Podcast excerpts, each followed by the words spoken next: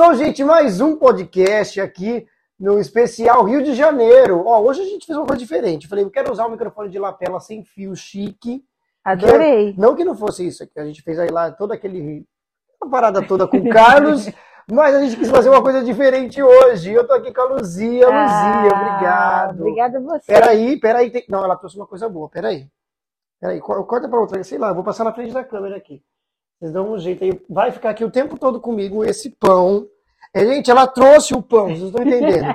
ela trouxe o pão que ela me prometeu. Um pão caseiríssimo. Luzia, seja muito bem-vinda. E a gente estava aqui conversando nos Ah, bastidores obrigada. antes da gente começar. Eu achei legal, tipo assim, poxa, eu, de dar uma entrevista, né? A gente fazia, fez lá o, a live e agora esse negócio do presencial é mais legal, é Uau. mais divertido. Mas me fala uma coisa, você não é carioca e veio parar aqui no Rio de Janeiro, assim, a trabalho, de repente. Como que foi essa Como que foi a Luzia antes de chegar no Rio de Janeiro e viver tudo que você está vivendo agora? Então, eu Um pouco da sua história. Eu sou goiana, né? É, me casei três anos depois que eu me casei. Eu acompanhei o meu esposo que veio para cá a trabalho. E aí, é, eu estava grávida do meu filho mais velho, estava grávida de Hum. sete meses. Foi um lance tipo assim, ó, precisamos ir. E os patrões dele, e aí, vocês estão com a gente? A gente estamos. A gente é louco, né? E eles nem acreditaram. E a gente só, só fizemos as malas e viemos pra cá para passar um ano e meio. Foi em 2005. Estamos Nossa, até um hoje. Estamos até hoje. Faz um tempo. Faz um tempo. Que isso? Já faz um tempo. Então, seu filho tem 17 anos. 17 anos. O não mais velho, O mais velho, o mais Ah, novo, tem 9. 9 anos. Dois meninos. Dois meninos. O, o Luiz é o mais velho e o Antônio, ele nasceu no aniversário do irmão. Ah, nasceram, nasceu no mesmo dia. Sim. Aí, Só lógico, só em anos diferentes, mas nasceram no mesmo dia. nasceram no mesmo dia. Que legal. Foi o aniversário deles foi agora, foi agora dia 6 de maio. E hoje é aniversário do meu marido, dia 23. Ah, que legal. A gente tá gravando, viu, gente? Ele é gravado, depois é exibido. Então, por isso que ela falou que é dia 23. Eu não sei Isso. que dia que vai entrar, mas vai entrar aí. que esse é o único podcast que as pessoas assistem ao vivo, mas ele foi gravado. Aí eu conto isso, mas ninguém acredita. Agora estão acreditando que você acabou de falar o Sim, dia de sim. hoje. Dia 23 de Dia maio. 23 de maio. É Inclusive, o Rocha está em Goiás. Ele foi passar o aniversário dele com a mãe. E amanhã é dia 24, aniversário dela. Que legal. Aí eles foram se aproveitarem lá. Que coisa, que coisa. E aí você veio parar aqui no Rio de Janeiro. Mas isso você já não estava envolvida com a música? Ou já vinha desde sempre? Não, então. Para eu já também entender um pouco dessa tua história. Legal, você nasceu lá, conheceu o seu marido, muita coisa foi mudando e veio parar aqui no Rio de Janeiro. Mas aí você não tinha nada a ver com a música. Sim, Ah, É, eu sempre estive envolvida com a música desde criança. É, comecei a envolver com a música nos meus nove anos, na Igreja Católica. Eu era corista da Igreja Católica. E com os meus, nos meus 11 anos, eu, eu dormi é, católica e acordei evangélica. Porque assim, o Espírito Santo ele começou a falar comigo umas coisas. E eu estava achando a minha vida muito boa, porque eu estava fazendo teatro, sempre fui assim da arte. Estava fazendo teatro, estava cantando, estava participando do festival de, de música de adulto da cidade. Então, assim, estava num momento de adolescente que, tipo assim, a minha vida está muito boa. Inclusive, a gente ia começar a viajar para as cidades vizinhas, apresentando teatro da Igreja Católica. E aí, na- nessa época, o Matos Nascimento estava estourado com o testemunho dele. Ah, aquele CD que todo mundo teve, né? Exatamente. Que tinha um testemunho, era legal. Exatamente. Aí eu, eu- minha mãe, minha casa de interior, sempre tem aquelas casas, elas têm um corredor. E ela e ali minha mãe tinha colocado eu para limpar ali, eu ajudar na limpeza da casa. E lá naquele corredor a voz falou assim para mim assim: "E se você ganhar o mundo inteiro, mas se você perder a sua alma?" Eu lembrei do testemunho do Matos Nascimento da época. Nossa Senhora. Falei assim, nossa, mas os crentes falam que Não adianta o homem ganhar o mundo inteiro se perder a alma. Então, a minha felicidade ela não é para sempre. Mas é, eu não sei se eu, se eu nunca eu acho que eu vou ser crente, porque crente é chato, adolescente, né, pensando. Eles ficam falando as coisas lá, eu nunca vou entender que ele é chato e tal e tal. O Espírito Santo ficou falando comigo uma semana direto. Teve uma cruzada perto da minha casa. Eu já tinha passado, tinha sido classificada pro, pro festival. Acho que para uma quinta-feira. Eu sei que eu só participei dois dias. Aí teve essa cruzada perto da minha casa, aonde eu aceitei Jesus. Mas o Espírito Santo já estava bradando dentro de mim duas semanas antes. Então, assim, a minha conversão, ela foi muito, foi muito pessoal Entendi. com Deus, assim. Porque até a minha, até, até os meus 10 anos, eu fui crente de todas as, as igrejas da minha cidade, todas. Parei na católica. Só que quando, quando foi nos meus anos e anos, que eu já eu já estava numa fase assim que eu poderia me perder, aí foi quando o Espírito Santo trabalhou verdadeiramente dentro de mim. Entendi. Aí eu continuei envolvida com a música é, na, na minha igreja lá da minha cidade, e sempre envolvida com jovens. Aí nos meus 17 anos para os 18, eu lancei o meu primeiro CD, que chamava Amor Incomparável. Aí eu gravei, aí estava noiva, me casei, casei com 20 anos.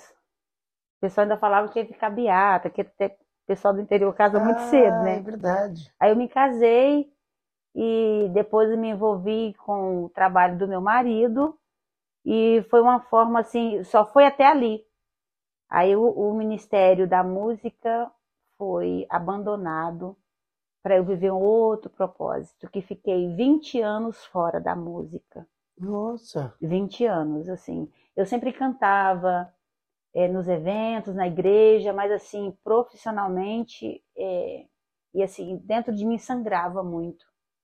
Porque o Senhor tinha falado para mim que se eu gravasse, eu, eu preparei tudo.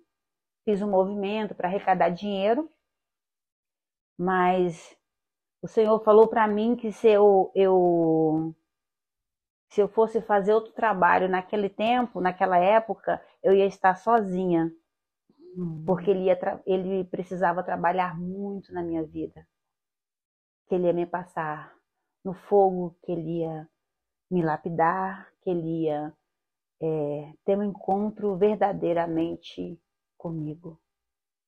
Engraçado, Nossa. né? A gente acha que está pronto. E nesses, nesses longos 20 anos foi bem punk. Eu imagino. Foi bem punk. Mas todos, durante esses anos, você, todo dia você pensava, poxa, eu quero voltar a fazer isso. Sempre. A tristeza da minha da minha alma, do meu espírito era não poder fazer poder o que você voltar, queria fazer. Não. E o medo de achar que nunca mais ia voltar. Também tinha. Tinha. Tinha. Eu, eu, não, eu, eu sabia que ia chegar, porque eu, eu tinha promessa sobre mim. Tinha promessa sobre mim, mas eu acho que eu não estava pronta, sabe? Por isso que não, não aconteceu. Eu passei por vários processos de me conhecer, de me libertar. Porque o Senhor falava sempre que a chave para eu fazer a obra é o louvor mas ele vai me usar na palavra, ele me usa na palavra. E eu não queria isso. Eu queria cantar. Aí eu fui passando os processos, vendo que eu precisava estar alicerçado na palavra, que para eu ter um ministério de música edificado, eu tinha que estar na palavra, eu tinha que me aprofundar mais, eu tinha que estar. Eu comecei a, a, me, a me libertar de mim mesma. É, muitas crises, muitos altos e baixos, me conhecendo, até eu conseguir enxergar, entender que para eu acertar eu tinha que ser um, mais humilde, para entender o propósito e para ouvir o que ele estava querendo me ensinar. Aí fui me libertando de algumas coisas, me enxergando, me liberando. E no meio de tudo isso, passei por um processo de, já em 2010, eu fiquei de 2010 a 2015 numa depressão profunda. Ah, eu acho que eu acho que Aí, gente, caiu o negócio aqui ao vivo, não tem problema. Nossa, numa depressão profunda. profunda. De, Pera que agora ficou interessante. Vai de continuar cinco isso. aí. anos. Mas isso, isso era resultado disso que você está falando. De De tudo isso, de Poxa, toda uma eu- história interrompida. tudo, tudo. Eu queria tanto, mas tudo isso De tudo contribuiu para que chegasse a esse. Exatamente, porque eu esse era, eu era muito nova e eu achava que. Que depois você ia ficar velha, não ia dar mais para poder fazer. exatamente. Estou ficando velha e Uhum. eu abandonei a minha vida para para viver uma outra vida acompanhando o trabalho do meu marido, que faz Sim. parte desse ministério. Uhum. Só que eu não entendia direito, eu achava que ia ser rápido, um ano, dois anos. E também tem coisas, Luzia, que a gente não vai ter uma resposta. Não vai. Tem coisas que a gente não vai conseguir ter uma resposta. Eu entendo o, o- seu lado, porque a, a gente fala assim, pô, mas por que eu tive que parar aqui? Mas por que isso aí? Por Porque que isso aí, eu era situação? muito... E a gente não tem uma resposta. Então, assim, não eu, vai ter uma eu- resposta. eu era Mas a gente entende depois. né? eu era muito nova e, tipo assim, eu, eu queria continuar trabalhando no shopping, eu queria é, trabalhar no, no hospital, igual eu trabalhava com otorrino. Então, assim, eu queria um, um trabalho mais, um trabalho mais social. E o que que Deus fez comigo? Deus me tirou disso. Deus fez um arrumadinho dele, sabe aquele negócio que só Deus. Você cai assim e fala assim: não, eu não programei isso aqui. Então, quando eu me casei, eu, eu saí de Goiânia e fui morar em uma fazenda. Tipo, eu, a minha infância foi, foi no interior, na roça, meu pai era agricultor. Então, o sonho de toda menina, de todo jovem, é que ir para a capital, se tornar uma pessoa grande, se socializar e, tipo, aquilo ficou para trás. Aí eu me casei, com pouco, no, com sete meses de casado, é, fomos convidados para passar um tempo nesse trabalho do meu marido, para ficar um tempo nessa fazenda. E, tipo, ali foi, foi onde foi a, a rede para mim. Fiquei presa nessa rede. Isso, para mim, foi uma briga muito grande no meu ego. Porque as portas fecharam para mim em Goiânia. E, tipo assim, a gente estava sem condições de pagar até o aluguel. Nós estávamos começando nosso, nosso casamento. Tipo assim, do nada. O que a gente tinha de dinheiro, a gente pagou o casamento. Aí tem aluguel, as coisas para colocar em ordem.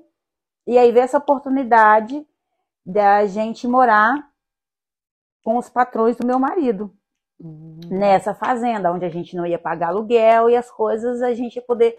E eu estava Uhum. desempregada, as portas estavam fechadas, então eu fui, eu fui forçada a ir para ali. Só que aí eles moravam na fazenda, na, no, na, no apartamento em Goiânia, e a fazenda era uma coisa, uma transição, mas quem ficava lá isolada lá era eu. Entendi. Todo mundo saía, eu ficava lá. Eu lembro de uma cena muito forte, logo quando eu engravidei do meu filho mais velho, que eu, eu falava assim: eu não casei para isso, eu não casei para vir para a roça, eu não quero isso para mim. Eu, eu quero voltar a trabalhar, eu tô presa aqui, o que, que é isso? Eu não quero isso para minha vida. A nossa, a nossa casa, ela, fi- ela ficava assim, como se fosse a casa da Peppa Pig Sim. na- lá na montanhazinha, embaixo tinha um laguinho. Um dia eu tive uma crise tão forte, sozinha, porque não Nossa. passava um vaqueiro, alguém que cuidava do gado, não passava ninguém.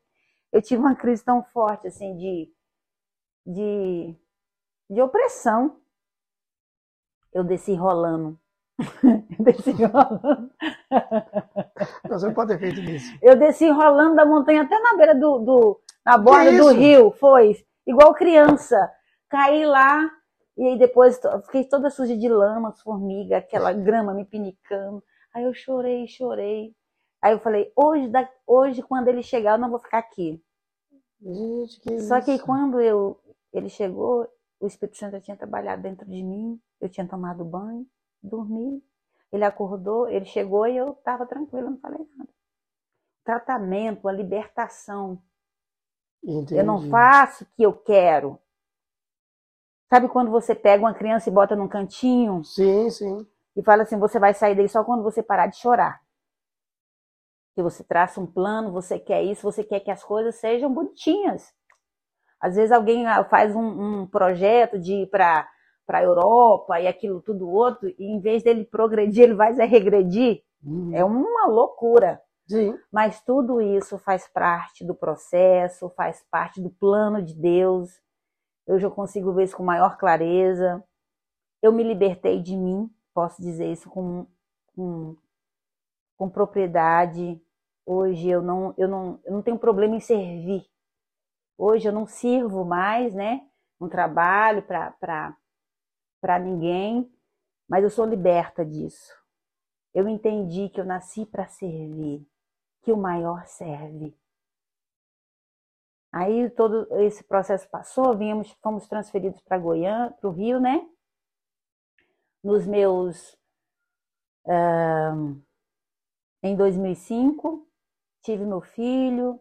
Quando foi em 2015, aí teve esse processo da depressão. Isso que a gente estava falando, mas aqui não tem padrão, né? Não tem frescura. A gente Aham. fala, vai no assunto, vai para frente, para trás, para um lado, para outro. Sim. Cuidado pra você não tirar Tá. de novo aí, hein? Aí, Não tirou, não. aí o que acontece? É, Tá, foi- então 2015 foi a hora que, que veio essa, foi. essa crise bem forte Decidi, mesmo. desce em sim, estamos na cruzilhada, o que, que você quer da sua vida? Caramba. Era assim, um ponto de decisão. é, de, de você ter algumas decepções com pessoas e você querer botar a culpa no mundo. Na verdade, há um tratamento pessoal. A verdade é essa. Entendi. Então, eu cheguei em uma cruzilhada que eu tive que decidir é, se verdadeiramente eu tinha um compromisso com Deus. E se eu ia largar ele por causa é, de situações que aconteceram. Aí foi quando eu, eu comecei a me ver, ver minhas falhas, meus, meus defeitos, me encontrar, enxergar o meu orgulho, enxergar um pouco da soberba que a gente acha que a gente não tem. E é onde Deus começou a me peneirar, me peneirar. Tive eu tive cenas fortíssimas onde eu tive experiência com o inferno e com o céu ao mesmo tempo. Da gente Nossa. estar em um ambiente desse aqui, a minha porta de vidro na frente, eu ver o espírito da loucura do lado de fora, e eu ter que fazer campanha para eu poder sair. E quando você conta, tem gente que não acredita, né? Não acredita. Que esse eu- tipo de coisa E acontece. acontece, eu via lá fora o espírito da Maria Mulambo, eu vi o espírito da loucura, tudo me esperando lá isso? fora. Só que a minha casa era protegida. né? Eu, eu cheguei a fazer a 12 campanhas por dia. Que isso? Eu fiquei numa adrenalina espiritual muito grande. Então eu palestrei. Mas aí o seu marido, todo mundo estava vendo, percebeu isso ou não? Foi daquelas Sim, também que achava- ninguém percebia. Ah, não que tinha alguma coisa viu estranha. que eu não estava bem, ele percebeu que eu não estava bem, mas tipo, ele não entendia a profundidade. Ah, entendi. Então, assim, é, eu fiquei sem trabalhar direito, fiquei, eu fiquei um ano parada, eu fiquei um ano sem ir para a igreja, eu fiquei um ano em guerra comigo mesma. Então, me revoltei muito. Aquele encontro que você tem de, de querer Sim. só reclamar, de, de se vitimizar. A, a verdade é essa. Que quando a gente não quer, a gente acha pretexto para tudo, bota a culpa em alguém. Eu tive que me encontrar comigo. Eu tive que ver quem era a Luzia. Eu tive que, que aceitar e reconhecer que eu não era aquilo que eu achava que eu era. Então foi um momento decisivo da minha vida espiritual. Eu nasci espiritualmente de 2010 para 2015. Posso dizer para você assim com todas as minhas Entendi. forças, porque hoje eu posso falar de um assunto desse com você com, com toda clareza, porque eu sei qual é a minha fraqueza, enfrento ela, não tenho que me esconder, não tenho que me vitimizar e as coisas são mais mais claras para mim. Entendi. E você demorou também para contar para as pessoas isso que você está falando hoje, né? Sim, até porque na época algum, eu via que tinha muito preconceito sobre Entendi. Sim, porque a pessoa fala assim, ah, isso é frescura. Imagina, Era. essa menina tá muito dentro com esse menino não sai daí, que frescura, que Exa- palhaçada. Exatamente. Isso aí é frescura. Meu marido chegava e falava assim: vamos lá, mulher, levanta, toma um banho, se anima, porque eu sou alegre. A Luzia, a verdadeira Sim, eu identidade da, da- E traz pão pra gente Pois também, é, né? olha, com todo amor, é o pão da prosperidade, tá? Ela gente? falou, ela falou que era o pão da prosperidade. Esse pão Eu não, engraçado. E eu creio, eu recebo. Mas ninguém vai comer, é meu. Não, é Tô que nem seu. aquelas crianças assim, ó, é meu. Não, é meu. Você já tomou o Guaravita? Lembra que você tinha Com falado? certeza, foi a primeira coisa que eu fiz quando eu cheguei aqui no Rio de Janeiro. Eu falei assim, gente, o Nilton deve dar Guaravita pra ele. Com certeza, a família Barros sempre foi assim. Ai, sempre quando eu ia fofos, na casa né? dos pais dele, a mãe dele fazia lá um negócio. Ela fez um galão daquele grandão lá de. Sabe de água? Ela fez um daquele. Eu falei, gente, eu vou ficar aqui uma semana tomando esse negócio. Fiquei mesmo. Ah, é a Sueli Barros, vou dar um abraço pra ela, que ela é top. E o senhor Barros também. E aí eu tomei sim e, e comi. Mas o que você está falando é uma coisa muito importante. As pessoas precisam muito observar o comportamento, né? Porque as pessoas Porque a pessoa está sofrendo, mas ela não tem coragem As de dizer. me E o outro também não enviam, percebe. as pessoas me enviam é, com, com muita, muito, muito intensa em cima de um altar, cantando, pregando, aconselhando, ajudando pessoas, mas da minha vida quem sabia era eu. É, E Deus, né? Sim. O Senhor, ele sabia o que, que ele precisava tratar em mim, porque ah, tem que ter um encontro, tem, Claro. tem que ter um encontro pessoal com o Senhor. Não tem como escapar. Se você não não não é, não for honesto, Hum. a palavra certa é essa. Se você não for honesto com você mesmo, você não vai ser honesto com o Espírito que atua em você. E aí, aí fica aquela aquela água morna que nunca se esquenta, que nunca se eleva e não vai para frente. Hoje eu posso dizer para você que hoje o meu ministério da música tendo sucesso socialmente é, ou não, eu sei que eu tenho um ministério. Eu não penso que se não vai dar fama, se alguém vai me ver, se não vai me conhecer.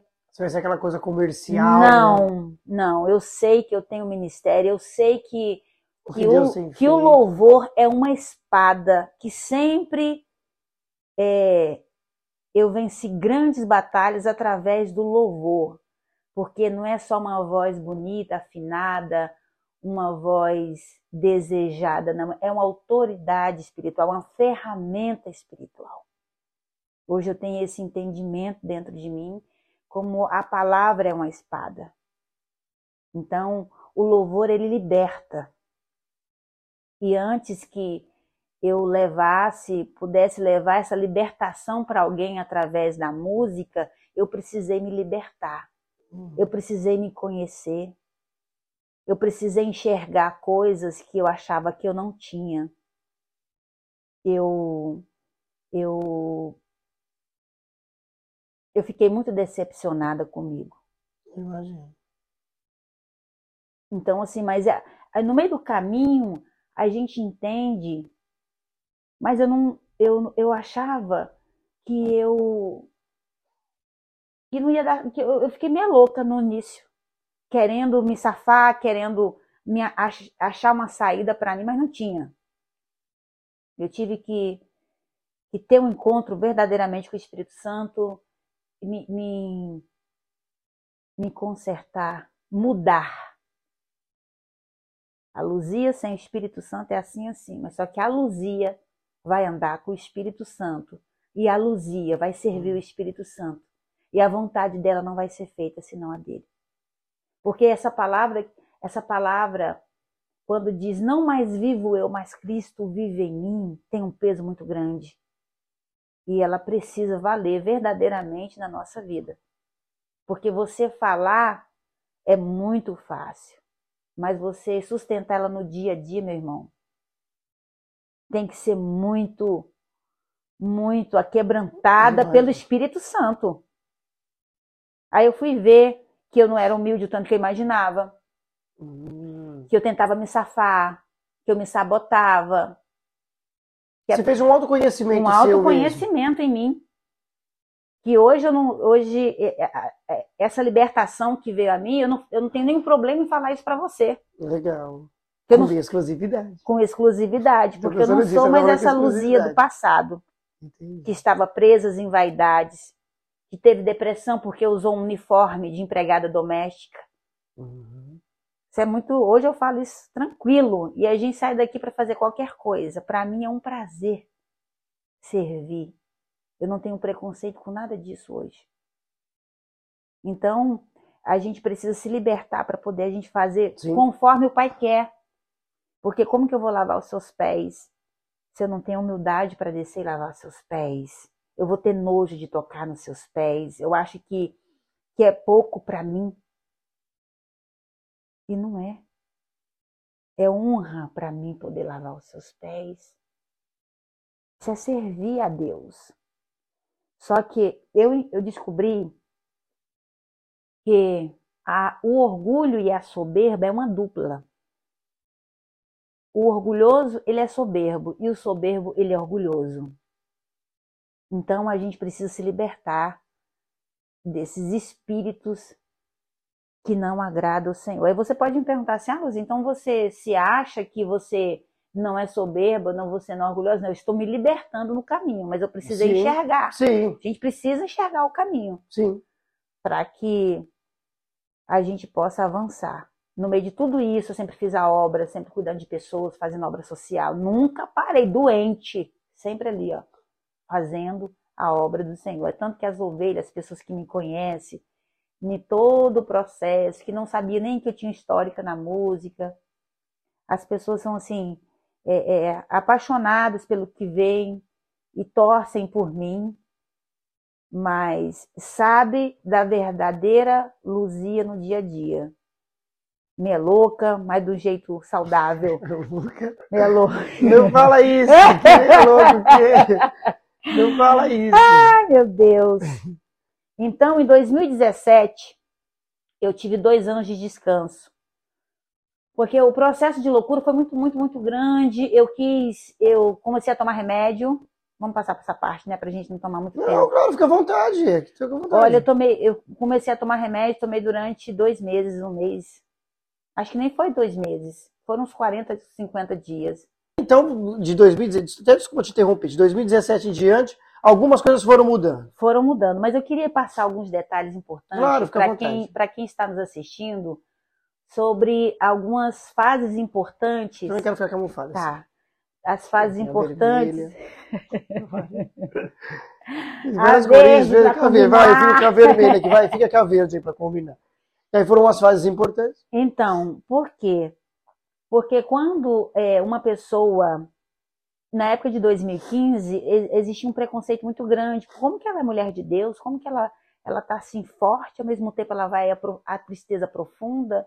Então, assim, havia um preconceito, tipo assim, ah, ela é depressiva. Hum, De pessoas que se, se- que se considerava superior. sim. Foi uma das coisas que foram me entristecendo muito no caminho. Ela é depressiva. Nisso me fez me afastar. Eu estava em processo, em batalhas espirituais, não só, eu quero deixar bem claro aqui que não era só em, no, no meu conhecimento, na minha libertação pessoal, não. Existem muitas batalhas é, espirituais contra a minha vida. Só mudar a câmera um pouco mais pra cá. Ah, Acho que vai ficar mais interessante. Eu trazer aqui para ficar mais perto de você. Ó, vou deixar aqui. Ah, aqui vai ficar interessante, ó. aqui. Bem aqui assim na sua frente. Deixa eu só ver se tá focado. Pior que tá mesmo, ficou focado certinho. Isso, tá focado. Liga não que eu sou doido. E também eu tô aqui sozinho. Cadê o povo? Cadê a produção? Cadê a Luzineide aqui no meio? Daqui a pouco eu da Luzineide. Vamos lá. Conti- Continuando. Então, é, eu quero falar esses detalhes sobre a- as fases da depressão, porque foram muito dolorosos e, e as pessoas acham que é que é coisa da cabeça dela, que ela tá ficando louca, que ela é fraca. Na verdade, nós somos atacados porque nós somos fortes. Sim. Nós somos muito fortes. Então, por nós termos essa, essa força do lado de lá, que eles, eles, esses espíritos opressores, eles vêm mesmo para te detonar, para te dar todas as, as razões para você, tipo assim, chuta o balde, chuta o pau da barraca, não compensa. Aí você começa a se conhecer e vê que, olha, está muito pessoal, estou muito orgulhosa, estou muito egocêntrica. Eu preciso olhar para minha casa. Eu não posso ficar tomando esses remédios. Meu filho, na época, estava com 4 para 5 anos e ele precisa de mim. Ele estava ficando igual aquelas crianças da África, com muita olheira, magro, e a minha consciência de mãe, é tipo assim, eu preciso cuidar dessa criança. Foi quando uhum. eu resolvi chutar, jogar, abrir mão dos remédios. Então, eu, eu, eu, eu grudei na orla com muita garra. Eu saí da depressão sem remédio nenhum. A, a única coisa que me atrapalhava muito é porque eu sou nervosa. Eu sou nervosa, ao mesmo tempo que eu, porque eu, eu, trans, eu transmito assim calmaria, eu, eu, eu fico nervosa rápido.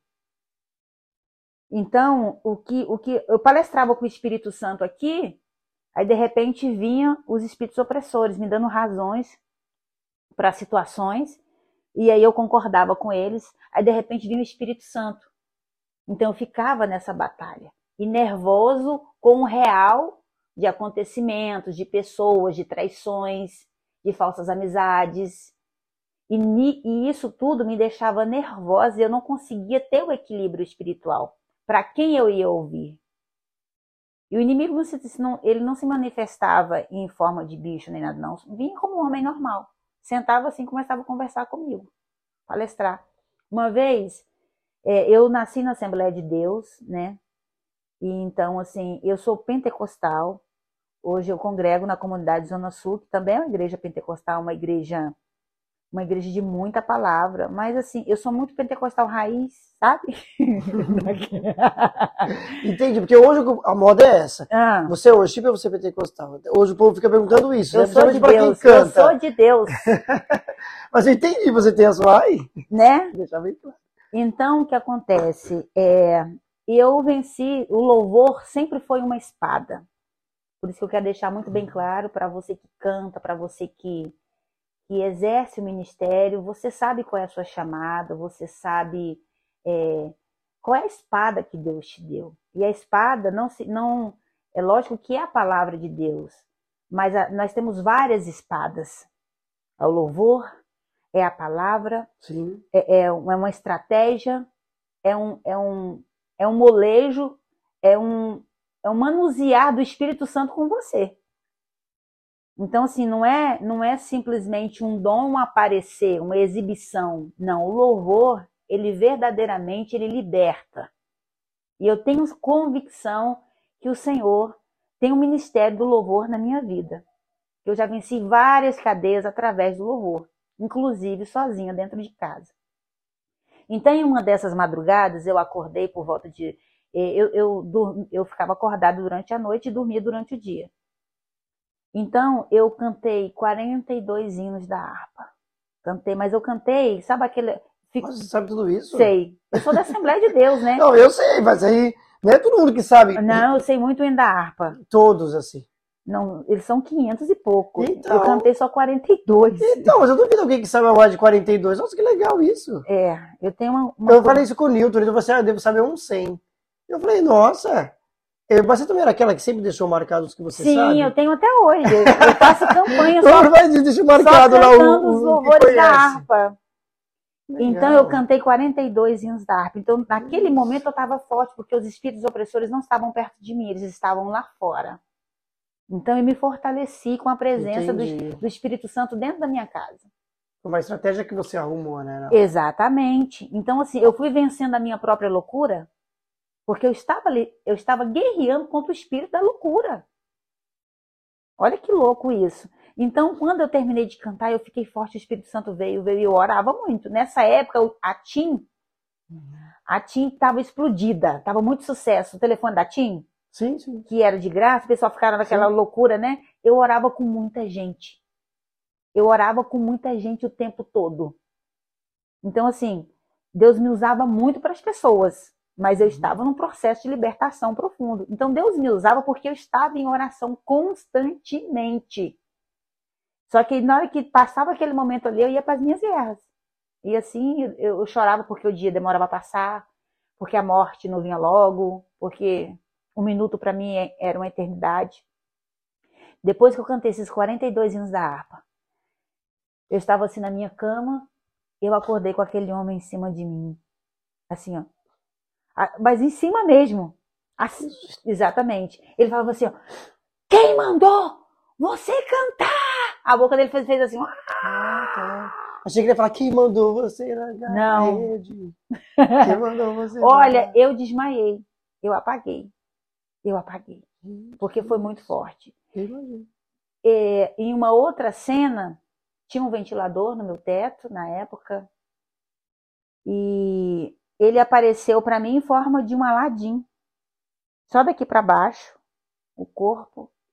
Eu estava muito cansada. É, o inimigo é muito estratégico, ele é muito inteligente. Ele sabe a hora de abordar. Sim. Ele sabe a hora de chegar.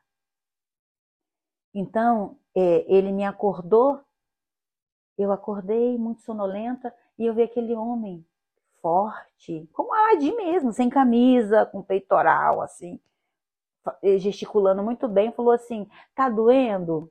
Desse jeito. Que É afronta muito essa, real. gente? Que afronta é essa? E eu falava, só porque eu acordei com a dor, porque tinha- às vezes eu era acordado pelo Espírito Santo, às vezes eles mesmos me acordavam.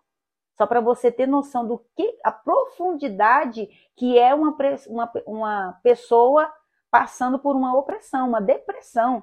É lidar com, com cadeias muito fortes. Eu imagino. E tá doendo? Aí eu só respondi assim, ó, tá doendo muito. Aí ele balançou assim pra mim assim, ó, toma isso, que sara. Aí eu olhava, olhei assim pra cima, ele tava com três saquinhos de chumbim. Hum. Eu nunca tive coragem de fazer nada comigo. Assim, de tirar a vida. Não, nada, nunca coisas. tive coragem de fazer nada disso. Aí eu falei assim pra ele assim, não, vai doer. Aí ele falou assim, você, é, você vai morrer antes de menos de 12 horas. Aí o Espírito Santo me apagou. Eu, eu apaguei. Quando eu voltei, estava tudo normal. Então, assim, tem esses lances.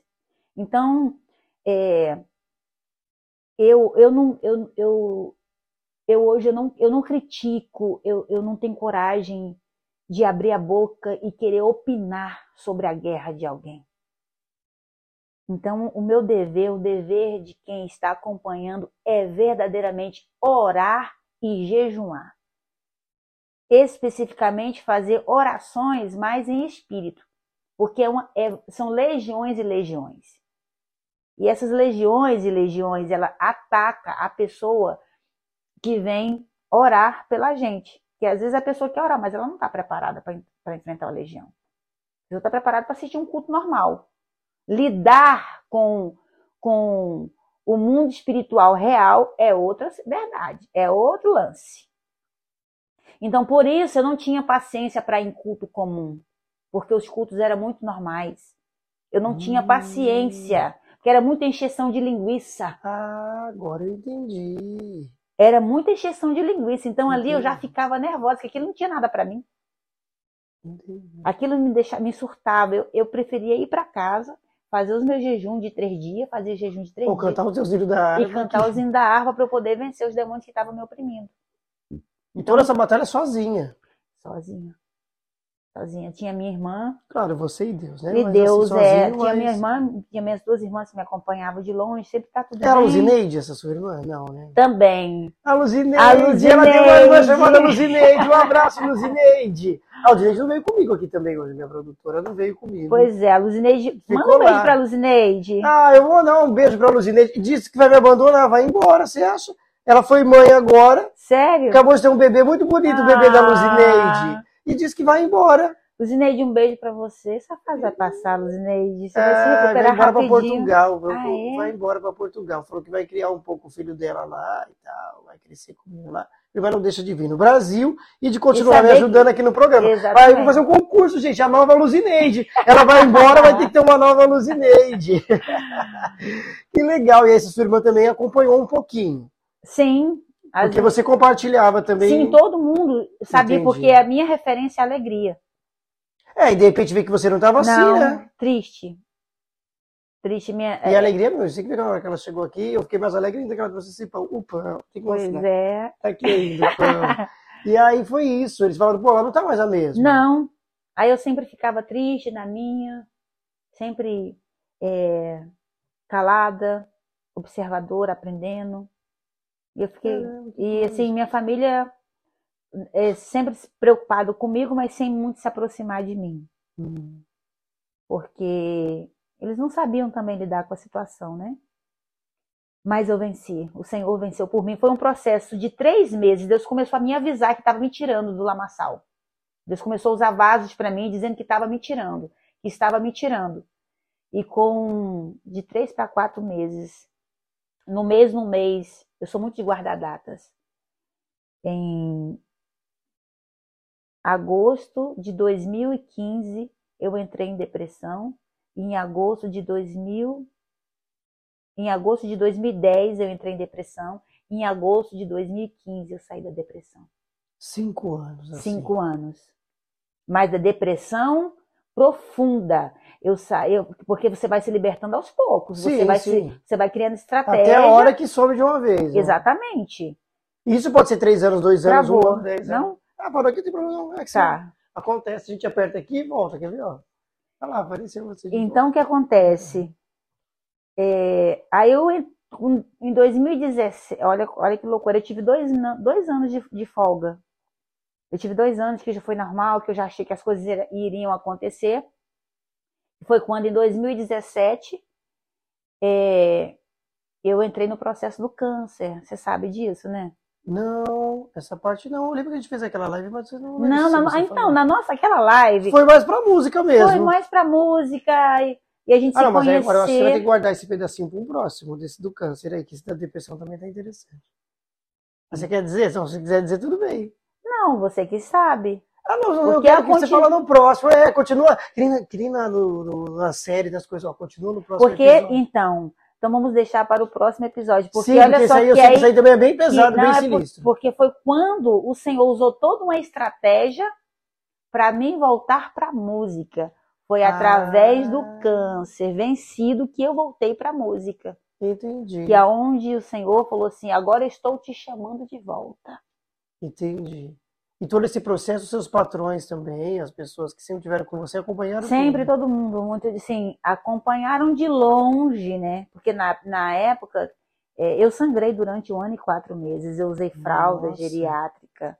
Então, assim, meu marido mais em São Paulo, trabalhando mais em São Paulo, e eu em casa com as crianças. Na época, meu filho mais velho tinha 13 anos. E foi um processo, Ah, porque. sim, porque ele acompanhava as pessoas que ele trabalha, né? Então, se estivesse em São Paulo, ele tinha que ir também. exatamente. Teve uma época que ele ficou quatro meses fora. Então, eu com adolescente, me dando trabalho na escola, eu Nossa. com, com, a- com outra criança mais nova, é, tendo que tomar conta do meu ateliê, liderar as pessoas que trabalhavam comigo. Isso, é no ateliê que eu queria chegar. O caso vai ficar na próxima. Tá. Mas o ateliê eu queria chegar. Tá, mas aí ele continua. Então, foi um processo de deserto, de solidão, de vazio. Então, são muitas batalhas. Alguém pode olhar para mim e nem imaginar que muitas guias meninas falam assim: ah, eu já estou com, com, com o chavão da Luzia, né? Estou em batalhas espirituais. Só que agora você pode falar, depois da batalha, me coroará. né? Você pode Deus me isso. coroará, Deus me coroará. Então- Depois da batalha. Então, o que acontece? É, dentro desse processo, o Senhor me levou a mexer, a reformar roupas. Sim, que aí onde já entra o ateliê. Ah, onde entra o ateliê. Gente, ela tem um, um ateliê top. Eu achei, achei essa ideia muito legal. Mas aí, claro, as pessoas da comunidade também estão envolvidas nisso. não... Sim, porque Eles podem aprender e tal. Como que funciona o ateliê? Saber do Também, ateliê. então, também, porque na verdade o ateliê foi um processo de cura para mim. Entendi. E conforme Deus foi me libertando, Não era o seu ganha-tempo, né? Era uma coisa que, que foi um processo que aconteceu. foi um Eu falei assim, ah, processo. vou fazer isso aqui porque eu Não, não, preciso de não, um não, tempo não. para eu trabalhar, Não, fazer não, alguma não, não, coisa. não. Foi uma cura. Foi tanto que uma vez, quando eu comecei meu ateliê, muito simples, muito pequeno, e eu não sabia que eu estava, eu tava assim, sem saber o que eu estava fazendo ali, na, na- tipo assim, vou mexer com isso, porque eu estava eu, eu tava sendo tocada pelo vento, fazendo as coisas sem saber o que estava fazendo. Só que o Senhor usou a estratégia do ateliê para mim, para mim trazer cura, para me ensinar a restaurar, a olhar com um olhar de misericórdia, a dar saída para uma peça que chega destruída, às vezes uma empregada, coitada, queima a blusa do patrão, faz, Ai. destrói uma, uma roupa do patrão na máquina de lavar que não era para ter ido para a máquina de lavar, ou que foi para a máquina de secar. Então chega chega casos lá assim de você tirar três dias ou uma semana pensando em uma forma de de restaurar a peça. Então, ali o Senhor sempre palestrando comigo, que ele é o Deus da restauração. Ele é o Deus que tem saída para Ah. tudo. E ele começou a me ensinar a olhar com amor para cada peça que viesse. E no meio disso tudo, eu fui aprendendo a cuidar de pessoas feridas, de pessoas que estavam aprofundadas em depressão, eh, meninas que engravidam e são abandonadas pelos pais ou pelo, pelo cônjuge. Então, eu comecei a cuidar de pessoas. Então, aquelas peças é como se fossem pessoas para mim. E nesse meio tempo, Deus me restaurando. Entende? E um dia, e eu sempre tinha isso dentro de mim. Eu, tinha, eu pensava assim, mas eu acho que isso é coisa da minha cabeça. Eu acho que tem. Porque às vezes você tem tanta intimidade espiritual, eu estava na época, muita intimidade, porque eu, eu, eu, eu não ficava um segundo sem orar, eu não permitia. Hoje, eu não vejo televisão, acostumei. Se você me perguntar qual foi a matéria de hoje, eu não vejo. Eu já acostumei não ver televisão. Quando eu tô em uma rede, é, vendo, ouvindo pregações, ouvindo louvor, aprendendo alguma coisa, estudando. também você já viu tanta gente na televisão também? né? Então, o que que acontece? Terrível. Terrível essa pessoa, gente. Você já viu tanta gente na televisão também ao vivo Exato. e a cores, não vai mudar nada. Então, o que que acontece? É, Vai fazer perder até o raciocínio, Sim. desculpa. Vai fazer desculpa forte do que eu, gente. Depois o povo vai me xingar aí nos comentários. então, o que acontece? É, no meio de tudo isso, Você eu- falou que não tem tempo de ver televisão, essas coisas, você nunca se importou. É, mas eu comecei a cuidar de pessoas, a cuidar, a ter mais intimidade com a palavra. Hoje eu prego. Hoje eu Você faz coisas que você não fazia. cuido, faço tudo que você, que, que o ministério precisa. Eu, eu, eu faço tudo que o mestre precisa. Legal. Aonde tem um furo, a Luzia tá lá. Para achar a saída, para estar 100%, para doar, se doar no amor, para conhecer gente, porque existe a coisa do ministério, existe as pessoas que querem te sugar achando que é ministério. Esse discernimento todo você vai aprender no caminho.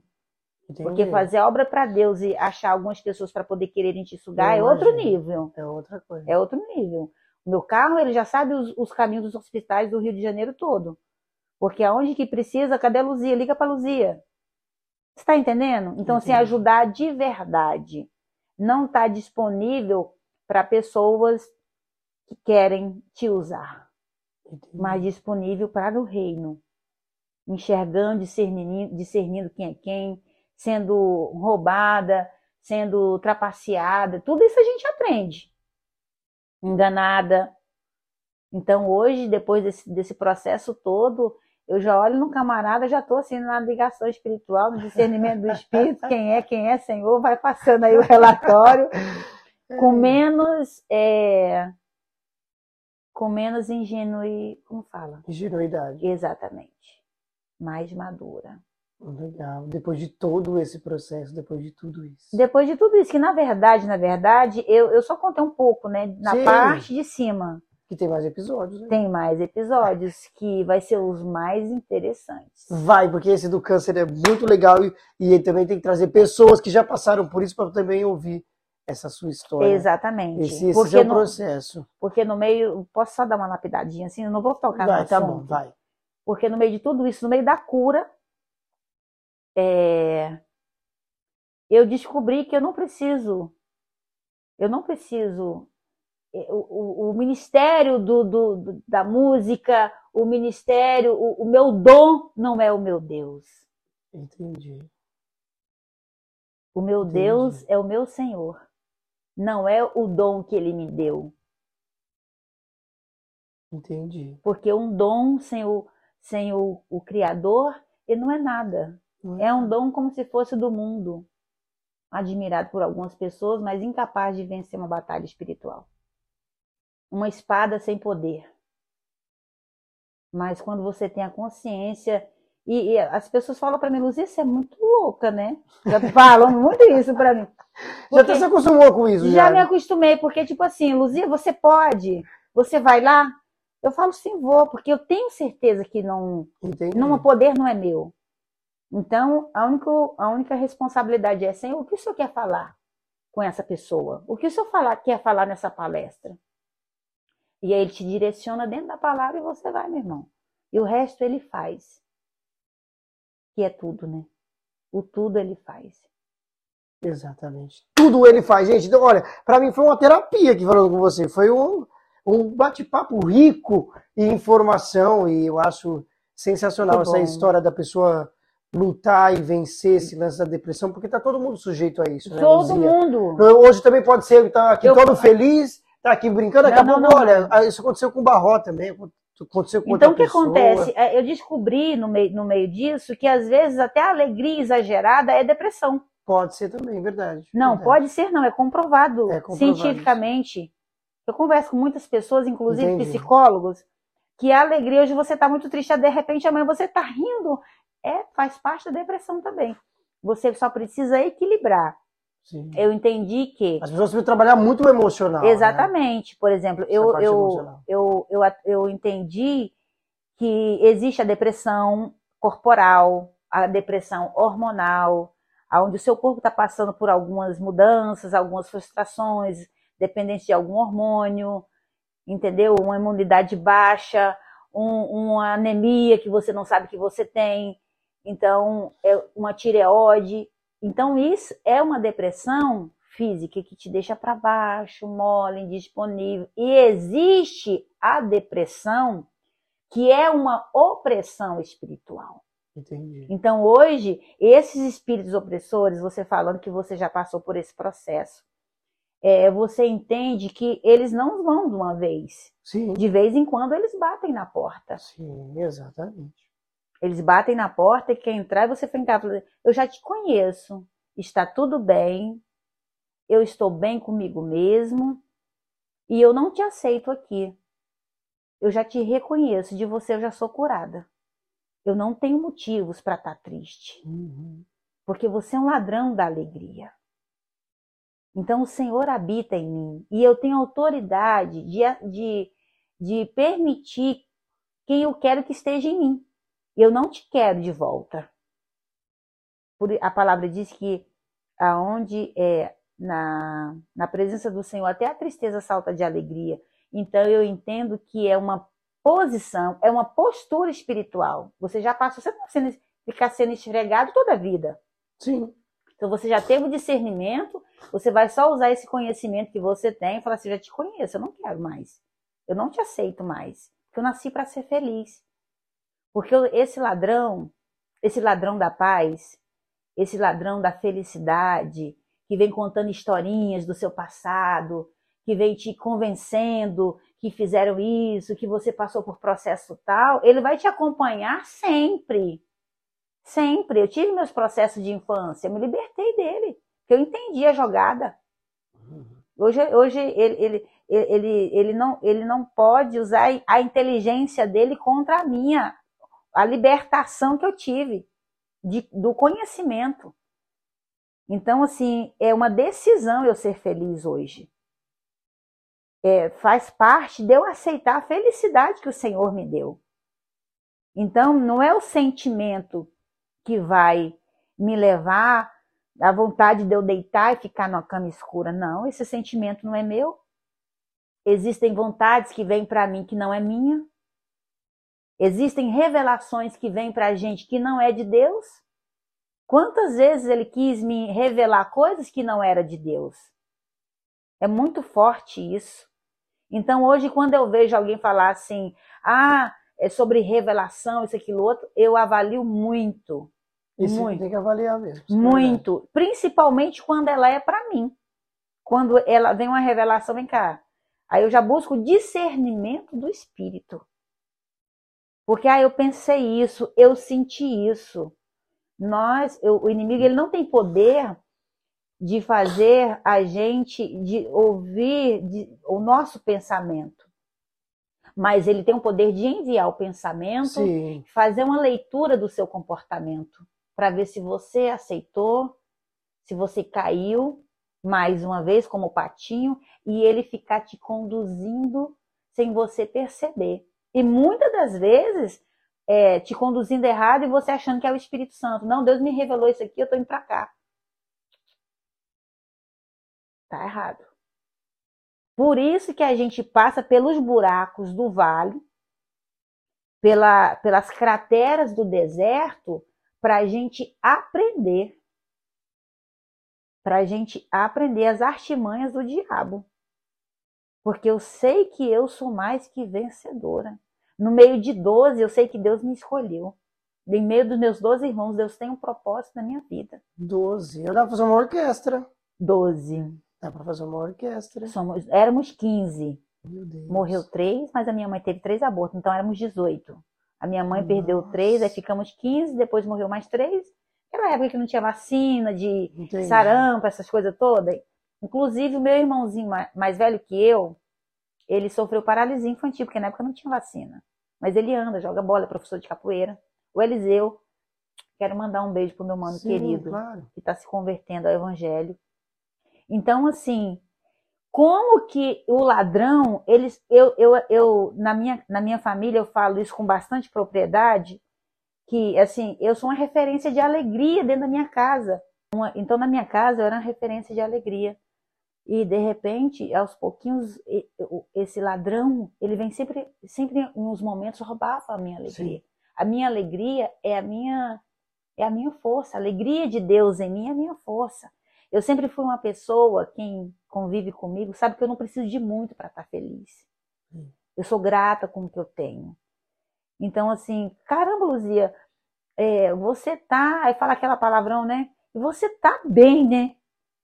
Porque às vezes tem eu tenho amigos que têm dinheiro, que tá na posição e tá com tudo ali para estar bem, mas não tá.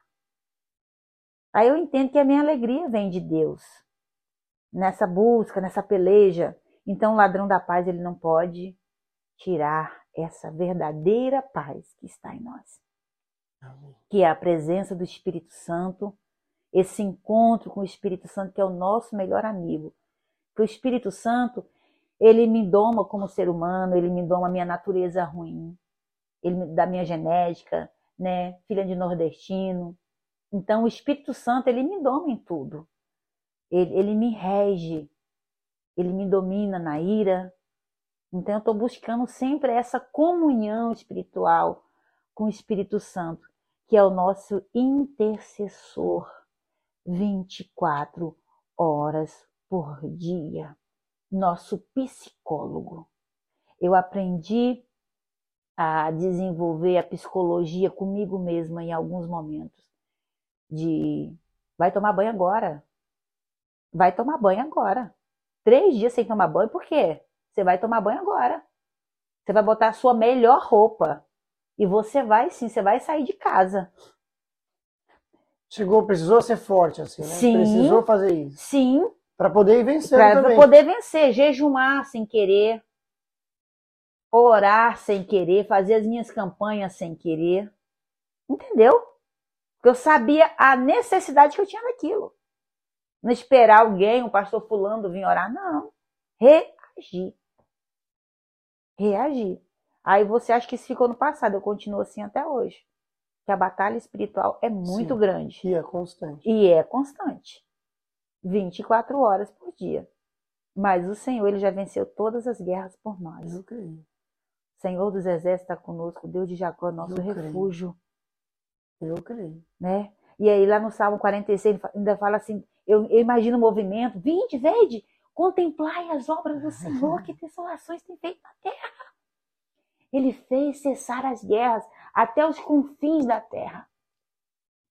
Então esse Deus todo-poderoso, que move céus e terra, não vai fazer isso? Ele só permite a gente passar para a gente aprender, se fortalecer e seguir mais forte. Nada mais do que isso. Aumentar o nosso brilho, nos dá ferramenta, experiências espirituais para a gente ir levantando pessoas no caminho. Porque ele não é egoísta e ele não quer que nós sejamos também egoístas. Eu ficar presa só à minha dor e criar cura só para mim. Hoje eu posso levar cura para as pessoas através da dor que eu venci através do Espírito Santo de Deus, através do poder de Deus. O poder de Deus ele é libertador. O poder de Deus ele é libertador. A presença de Deus ela é muito, ela é muito real. E nós precisamos acreditar nisso todos os dias, porque o ladrão ele quer roubar a nossa fé. Eu cheguei a um ponto que ele, eu entendi que ele queria roubar a minha fé. Foi aonde eu reagi, eu continuo reagindo e crendo que muito mais o Senhor vai fazer, não só na minha vida, mas na vida de muitas pessoas, que vai levantar outras pessoas. Engraçado a gente falando assim, é, parece que a gente está num ambiente tão natural, mas assim ao mesmo tempo tão espiritual, um momento libertador, porque eu, eu posso sentir cadeias sendo quebradas, algemas sendo quebradas, sabe? É, é, a, eu estou sentindo a presença de Deus aqui, é muito real. E às vezes uma pessoa está nos assistindo agora nesse momento e o Senhor está trabalhando de uma forma poderosamente. Em uma simples experiência dessa que eu estou contando. Num espaço desse que você abriu. Porque Deus está te usando para isso. Você é porta de Deus. Você é boca de Deus, você é ferramenta do Senhor. Estamos aqui o quê? Sendo afiados para ser usado pelo Espírito Santo. Sim. E ele nesse momento ele está fazendo isso, eu tenho certeza que Eu ele está creio. fazendo isso, Eu acredito. trocando os calçados velhos, tirando o capacete sujo, restaurando as nossas vestimentas, trocando a nossa capa de honra, nos, nos, é, nos dando um novo escudo de, de, fé, de proteção, porque a fé é proteção, a renovando a espada do Espírito, o calçado do Evangelho, o cinto da verdade. Porque eu, eu alcancei é, essa libertação em Deus através da verdade. Da verdade que eu tive que aceitar quem eu era, eu precisava, porque o diabo ele não respeita diploma, ele não respeita é, carteira é, ministerial, ele não, ele não respeita posição social, ele respeita quem tem verdade. Então, quem é o diabo para poder vencer quem tem verdade? Ele já está, a palavra de Deus diz que ele, ele já está debaixo dos nossos pés. O Senhor já nos deu poder para isso. E através da verdade, nós podemos todas as coisas naquele quem nos fortalece. Porque, Barro, nós, às vezes nós estamos com as armaduras em nós, mas nós não temos muita verdade, nós ocultamos, é. nós, nós escondemos de, mim, de nós mesmos algumas coisas, porque nós não somos perfeitos, o Senhor, nós somos pecadores, correto? Estamos no caminho da libertação.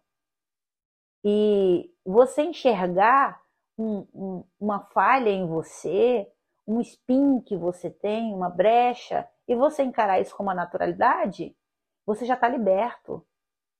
Porque essa é a falha que você tem que o, que o Todo-Poderoso vai te aperfeiçoando, vai te ajudando a se livrar. Agora você esconder disso, esconder isso, nós esconder isso. E o inimigo vê que aquilo que você está escondendo, que você esconde, você não é liberto. Isso não é para expor para pessoas, é para você expor no mundo espiritual. Olha, diabo, você não pode tocar em mim por isso, por isso, por isso. Eu não tenho nada que esconder do meu pai. Então a conversa é muito clara entre eu, você e o pai. De que, que tu pode me acusar, infeliz? Verdade. Gostei dessa. Gostei dessa. O que, que, você vai dizer, né? O que você vai dizer, infeliz? Gostei dessa, Luzia. Olha, muitíssimo Meu obrigado. Deus. Eu queria ficar aqui muito mais tempo. Que delícia. Eu também não quero tomar mais também o seu tempo, mas foi um tempo maravilhoso. E que eu falei, um bate-papo rico em informação. E eu estou muito feliz, não só pelo pão, mas por você também estar tá aqui e por todo esse bate-papo, que eu tenho certeza que nada disso foi em vão. A gente não combinou nada. Verdade. Falou, não vamos fazer um tema, não vamos fazer nada. Mas eu tenho certeza que entrou nisso, porque realmente alguém está precisando ouvir. Você que está aí do outro lado, eu tenho certeza Amém. que está precisando ouvir sobre isso, ou passando por essa situação e não contou para alguém ainda, né? E continua sofrendo. Então procure sempre ajuda. Gente, não é frescura, não é a pessoa que está fazendo mimimi. Não, não é. Não. O povo está sofrendo e precisa de ajuda. E a única forma também, uma das formas também de ser sem remédio, sem nada, é também aí com a ajuda do Porque, Espírito na verdade, Santo, ele né? já perdeu. E é. a forma dele abortar o plano que Deus já traçou para nós é vindo com essa covardia. Só que o Senhor já venceu tudo por nós. Eu creio. E nós somos mais que vencedores. Mais do que vencedores. Que depois da batalha lhe coroará. Deus lhe coroará. Deus lhe coroará. Tem ouvido quem não sabe essa da harpa. Oh, você quer economizar aí até 95% da sua conta de energia? Procure os meus amigos da Instale Solar, o link está na descrição. Não, porque é bom economizar, fala a verdade. Com certeza. E até mano. 95% da sua conta de energia Tá aí o link na descrição, eles fazem um trabalho incrível. Ah, eu tenho a minha loja que fica o dia inteiro com a energia, usando eu? energia. Eu? Vai gastar. É, o ateliê. Você que tem um mercado que fica 24 horas funcionando aí, é freezer, é um monte de coisa ligada, e a é. energia tá cada vez mais. É bandeira vermelha, bandeira verde, azul, tá, tá várias coisas. Vai virar um arco-íris daqui a pouco. É várias bandeiras que tá deixando cada vez a conta de energia mais alta. Então você vai lá e procure aí a Style Solar. Eu tenho certeza que você vai economizar muito, mas muito mesmo. Luzia, antes de saideira, como que eu acho nas redes sociais, plataformas digitais? Quem quiser ouvir as suas músicas, quem quiser saber, fala pra gente agora. Então, é... Mas aí esqueceu. Não, Luzia Rocha Oficial, no Instagram, no Facebook, no, no YouTube, no TikTok, gente. Tô no TikTok ah, também. Legal. A galera do TikTok. TikTok tá indo direitinho lá, viu? Tô gostando do TikTok. Então é isso, Luzia Rocha Oficial você vai encontrar lá é, a minha música no tema Meu Jardim, porque ah, Deus é. transformou todo um vale em um lindo jardim, jardim, um vale que não florescia, terra seca.